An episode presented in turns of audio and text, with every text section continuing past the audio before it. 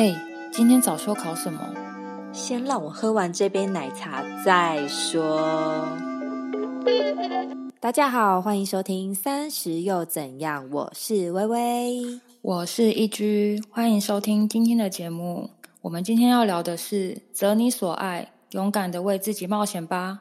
给想念美术系的你，今天的节目内容呢，我们会分三个面向，再跟大家聊说我们为什么会想要念美术系，那要怎么去考呢？怎么去准备？那第二个呢，我们会讲到是呃美术系大学的部分呢，课程大略是在学什么呢？再来就是大家比较会关心的美术系未来的出路，就是我们自己的朋友们啊，然后我们所见所闻啊，跟大家做一些分享。OK，那微微有没有想要跟我们先聊一下，你是为什么想要念美术这条路呢？嗯，在分享之前，我必须得称赞义军今天下的标题非常好，我很喜欢。谢谢谢谢。话不多说，话不多说，我自己呢，可能跟义军是。一样的，因为我们好像都不是从小念美术班的，对不对？对，没错，没错。我个人啦，我不能说义军，义军可能是认真的人。我之前我个人的 从小，我这样讲起来实在是很莫名其妙。但是其实我从小到大，我同时学音乐跟学美术。那小时候的话，我其实比较重音乐，所以呢，我就有学什么竖笛啊、钢琴啊，都是学十几年的那一种。然后美术的话，其实是比较是当做才艺在学习，因为当时对艺术类都很有兴趣。就是爸妈会很愿意投资我学习的这些东西。后来呢，在高中的时候啊，因为受不了这些才艺，我就直接念普通高中。我就以为人生海阔天空，结果没有想到，发现自己的学科成绩他妈的不是很好。家人们其实也很担心，说不知道哪一个系所适合我，因为我。搞了半天，我好像也不太适合二类、三类。然后呢，一类的文科，我好像也不上不下。后来我爸妈就可能辗转的听到一些家长讲吧，然后就在讲美术这种艺术方面的科系、设计啊什么的。后来就说，那这样子的话，可能就要去准备术科的考试。所以其实我算很慢才进入这个正轨，就是我大概高二的时候。我才去画室，而且那个时候还爱学不学，就是哦一周就画个一次啊两次啊，然后就也不是这自己发自内心，你知道吗？义军一直在偷笑。听完我很荒谬的故事，他等一下他可能会有点励志，但我个人就是有点搞不太清楚状况。反正就高二就被送去学术科，然后就很认真在那边画，然后又有点爱去不去，但是画的时候是认真的啦。然后，因为我自己不是美术班出身，所以我去画室的时候，其实对我来讲，其实是很重要的一种补习，就很像考大学的时候，大家会去补习班一样。说到考试的科目的话，我有为了这个主题去翻一下今年的考试，一样跟我们以前其实是一模一样。目前也是有五个科目，也有素描，然后水彩的话是彩绘技法，然后跟创意表现，然后书法、水墨啊，还有美术鉴赏。这种的，对我们当时是这样，没错，嗯，当年代的状况都是这样子，所以呢，对我来讲，我考这个美术系的一开始是有点误打误撞考上的故事，然后其实一开始的出发点是因为学科成绩没有很好，爸妈有点担心我自己的未来出路，所以呢，后来就误打误撞的考上了加大的美术系，这样子。你知道我听的过程，我其实真的是蛮惊讶，因为待会我也介绍我故事，就是我跟薇薇真的都是一样，应该是说从国小到高中的部分都不是专科美术班的学生。我很惊讶是你是自己愿意去选择普通高中，这个我真的是百思不得其解，因为我是一个太讨厌念书的小孩。我觉得你有一个部分跟老温一样，因为老温他其实从国小到国中都是硬被送去美术班的人。然后以前，呃，我不知道其他县市啊，但我知道，就是之前台北的学校，只要是美术班的，呃，国小、国中的话，其实是有点类似精英班。我只是大概讲个比例，比如说三十个学生，差不多二十五个，差不多都是第一志愿。他说他其实从小都不爱画画，然后一直被妈妈逼着就是要去这种班级受精英教育。高中的时候，大家都想要去念师大附中美术班什么的，然后他当时其实因为他的学科成绩太好了，聪明的孩子，然后。他就为了要逃离，就跑去念成功，听得很想揍他。P R 九十七九八九九，我我真的都考不上，不用想，就是低能限制了我的想象。没错。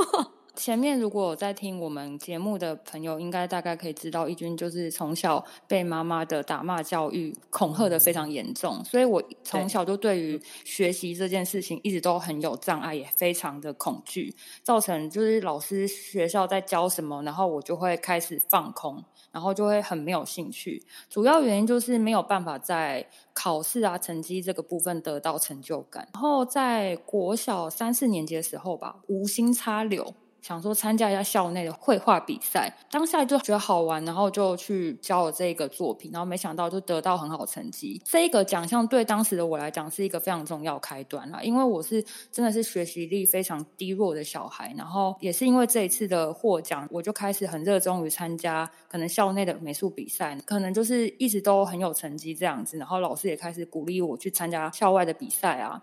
然后一直到国中，就是每次招会可能都会就是颁奖，然后就是可能怎么呃几年几班零一哦，我要讲出我本名的什么一居什么什么什么，然后就是大家都会觉得哎，这人习以为常会上去领奖。但其实我一直到国二的时候，我一直都没有去参加那种正规的画室升学班课程训练，就是我自己觉得好玩在画东西。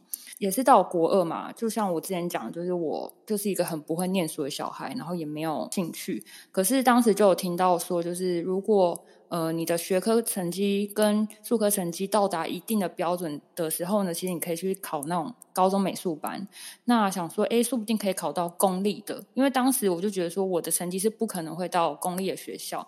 那其实在这边想要先补充一下，就是当时的桃园啊，考生人数其实非常多，可是呢，当时整个桃园只有七所公立的普通高中，很少哎，真的非常少。然后其余只有四所公立的职业学校，其他全部都是私立的学校。桃园公立高中里面只有四所有在收美术班，呃，内力高中啊、阳明高中、平镇高中，还有南坎高中，那每班只收三十个学生，所以桃园就只有一百二十个学生可以被收进去当美术生就是了。当时的学科成绩出来，然后跟数科成绩并出来，我是当年排名的第一百二十二名，也就是我是南坎美术班的备二，就是我是真的是最后没有被选进去的学生，因为我就是对念书真的是很没有兴趣嘛，那我就想说我不要念我就去。念职业学校，可能很想要去念台北的复兴美工，可是我妈妈就觉得说不可以，就是台北太远了。然后后来我就想说，那我要读就是桃园其他的私立的一些广告设计科啊什么的。然后我妈就开始控制狂上升，她就觉得说哪有现在小孩不念大学的？现在满街都是大学生，你怎么可以去念呃职科学校呢？又不是没有资源去给你念。说我妈当时就找了一个就是桃园校风最严谨的私立普通高中给我，她说只要。你进去念三年，那你大学要选什么科系，我什么都不管你，你就乖乖给我进去念三年书就是了。殊不知，就是被妈妈拐进就是普通高中念书的时候，也有很长时间根本不在念书，不在谈恋爱啊，就在失恋啊，不然就上课整天在睡觉，然后跑给老师追，遇到怪老师。听完上一集就知道，对对对，反正我也是到。呃，高二下学期吧，然后才开始清醒，然后想说好好念书，然后才回去画画。虽然我一直对呃美术是很有兴趣的，可是我真的有在补升学班那种考试资讯的时间点，真的是非常非常的少。我记得我们当时是学测满积分是七十五分，对不对？然后一共考五科，然后一科十五分满分，十五级。然后美术系的学科才对对对，十五级是满分。嗯嗯，应该说我自己的收集的数据是美术系呢，他们的学科采集基本上都就是以社会组为主，所以呢，他会以国文、英文、社会下去加成。我的数学嘛就是一分啊，然后我自然三分，我总积分有三十九分。我的国英数我真的有点忘记他们实际的分数，可是我的国英数这三科。真的会采集的分数，平均都有十一到十二几分，就是其实不低。然后，所以我想要给大家的呃这边学科的主要攻略，就是你如果真的想要念美术系的话，你就是要采这种国英数下去，重点去念分数。嗯，你真的要去找出你自己理想的学校还有科系，然后。把他们主要会采集的学科啊、数科的项目是什么，然后把比较大量的时间放在这些重点科目下去冲刺。比如说，你对呃雕塑特别有兴趣的话，雕塑它就是以素描为主，那你素描就要冲的很高。那如果说是可能国画系的话，那你就是国画一定要够强啊，你的书法一定分数也不可以低。像是嗯台艺大、北艺大、南艺大这种就是有。呃美术学院体制的话呢，他们会把系所分得更细，就像我刚才讲的有什么雕塑系啊，可能还会有版画系什么的。呃，其他的学校啊，就是像呃我们念的嘉义大学啊，或是其他的大学体制的呢，他们都会主要统称为美术系这个样子。嗯嗯嗯。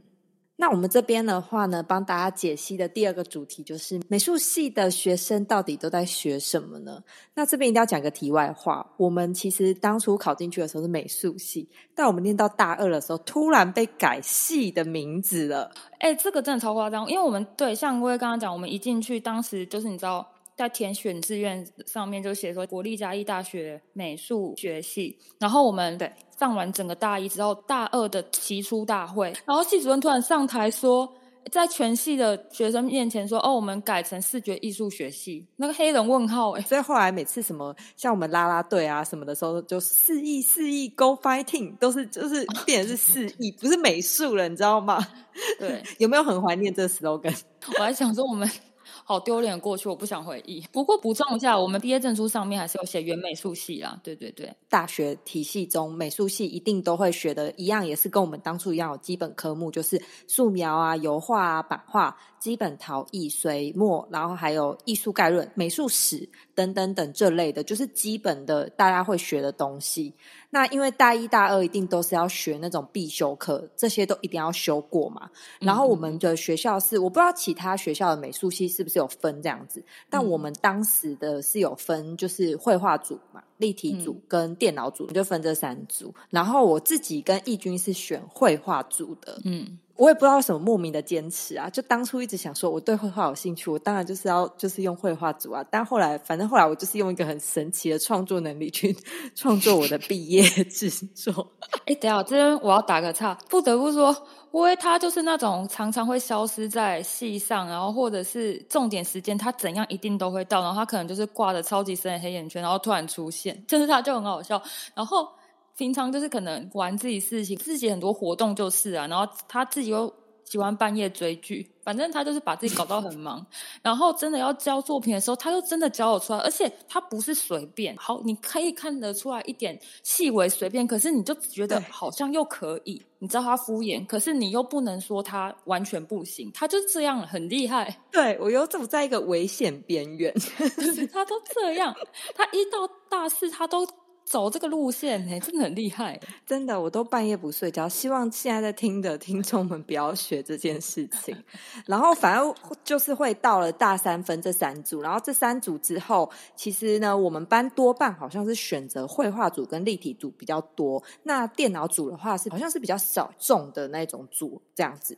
不过呢，到毕业制作的时候呢，相信其实不管是设计系啊，或者是美术系等等，大家其实都需要就是做一个毕业制作，就是属于自己的一个结业的大作品这样子啊。所以就像刚刚讲的一样，不知道每天那边装艺术家，认真的画，就是 游走在危险边缘，就是我，就是我 个人。其实当时做的是复合美材，就是用火烧啊、雕刻啊、碳金笔画画这些等等的。各位观众有没有觉得听到这里，觉得微微好像？真的很屌！哇靠，火还下去烧哎，碳金笔嘞！我跟你讲，他就这样子，他就很厉。对我还在木头哎，我还去那个工厂在木头。哦，对对对，我学校旁边有个木头工厂。好，反正就是也不能说来乱，因为本人我还是带着有点认真的成分在做这个作品。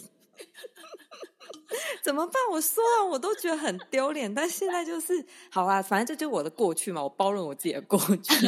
他可以在短时间内生出一批作品，而且真的有个什么厉害，我还是很想称赞他。好，反正总之呢，大学的科目其实大概是这样子。我也讲的就是我们大一、大二主要其实。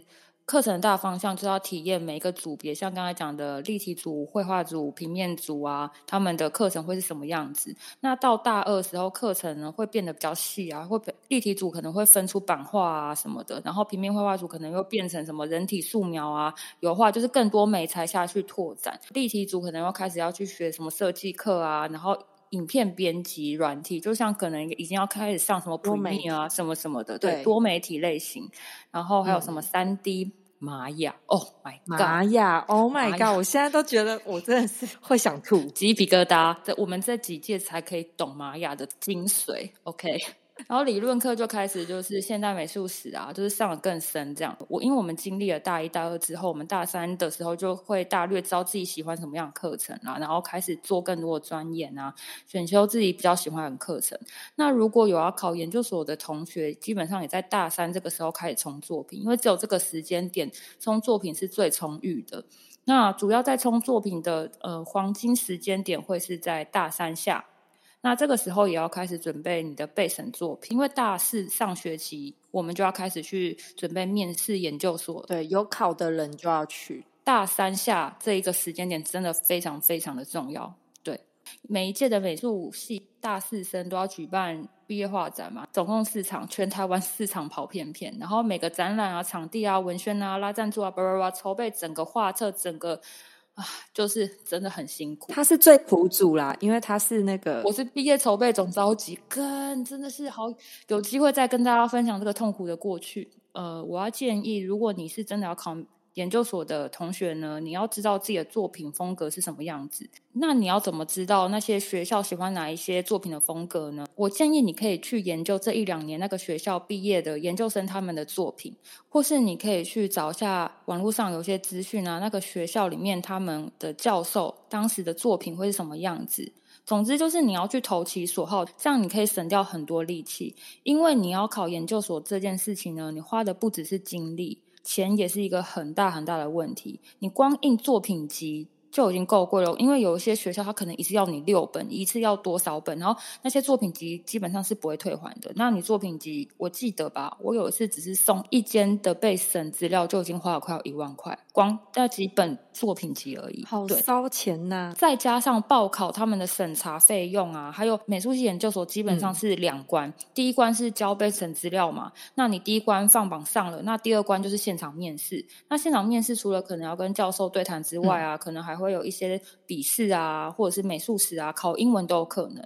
那有很多学校在第二次面试的时候呢，他们要现场看你的作品，这就是意味着呢，你要把你的作品运输到 那一个面试的学校。所以说，这个作品的运费又是一大笔金额。那如果你的作品就很大的话，整个面试过程就是非常的一，就是一场战争。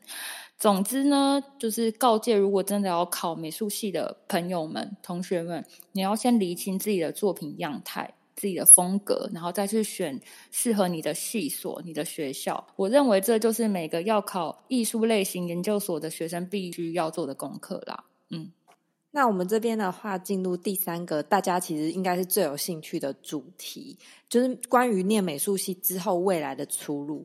那我这边有试调了一下，不专业调查。我们班的美术系毕业后，其实大概是三分之一的人有念。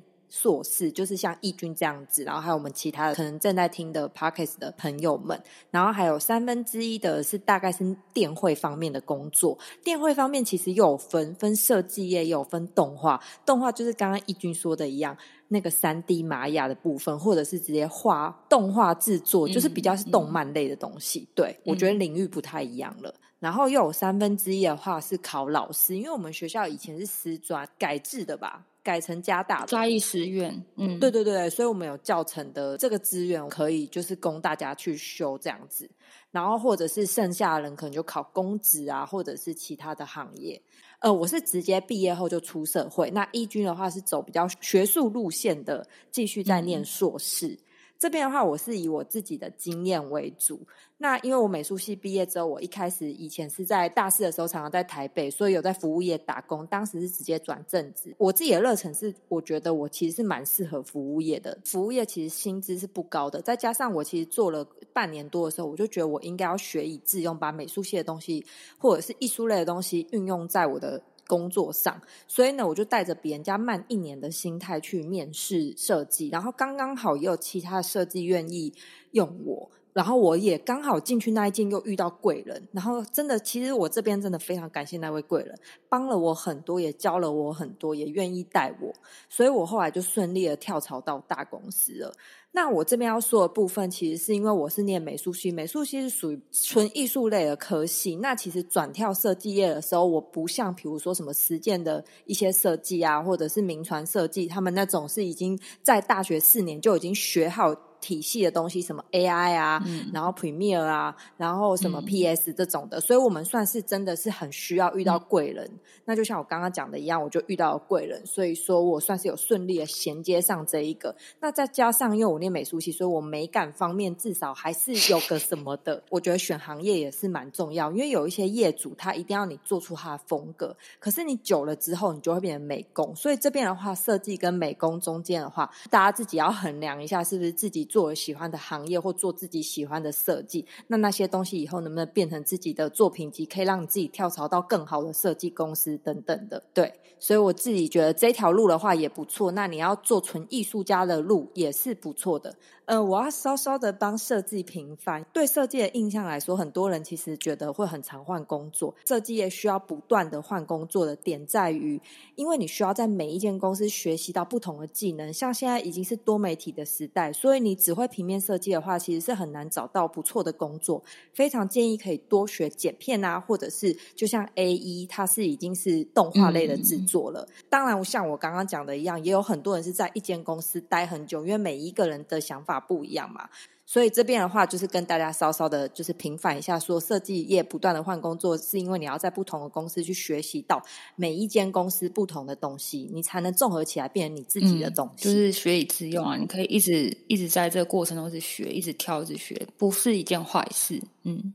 对对对，只是说，当然你到了某个年纪，你就要确认自己想要进入的行业是不是你前面的累积跟前面的跳公司是可以让你进去这个行业。那你追求的是薪资啊，还是说你追求的是你能做你自己喜欢的设计？这个也有差啦。那我其实不能说我是教听众怎么样，只是说，因为近期我自己也是很纠结换工作这个时期。这样，所以说刚刚好有稍微的心理分析一下，还蛮好听的。好，那我来分享一下我这边的，因为像刚刚我也讲的，就是我大学之后我就直接继续念美术研究所，美术研究所念的还蛮快的，我三年内毕业。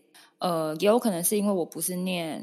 艺术体系的，我是念国立台北教育大学造型与设计学系，然后我是主攻平面绘画。那就像我刚才讲，就是我三年内毕业之后，学校毕业的一个条规里面也是要。呃，办自己的个人个展，那也因为就是在办个展的过程中呢，很顺利有衔接到一些教育部的资源啊。那时候就是有开了一个个人画展，有被藏家收藏自己的作品，所以其实有算小小的体会到当艺术家这个职业的一些感想。因为我在个展的时候，被我当时国小的母校的校长然后看到。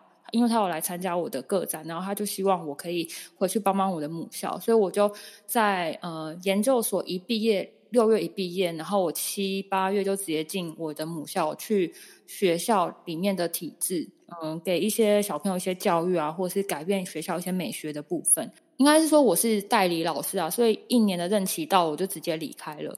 那我就觉得说，好，我体验到当学校老师是什么样子，那我知道了。然后再来就是我。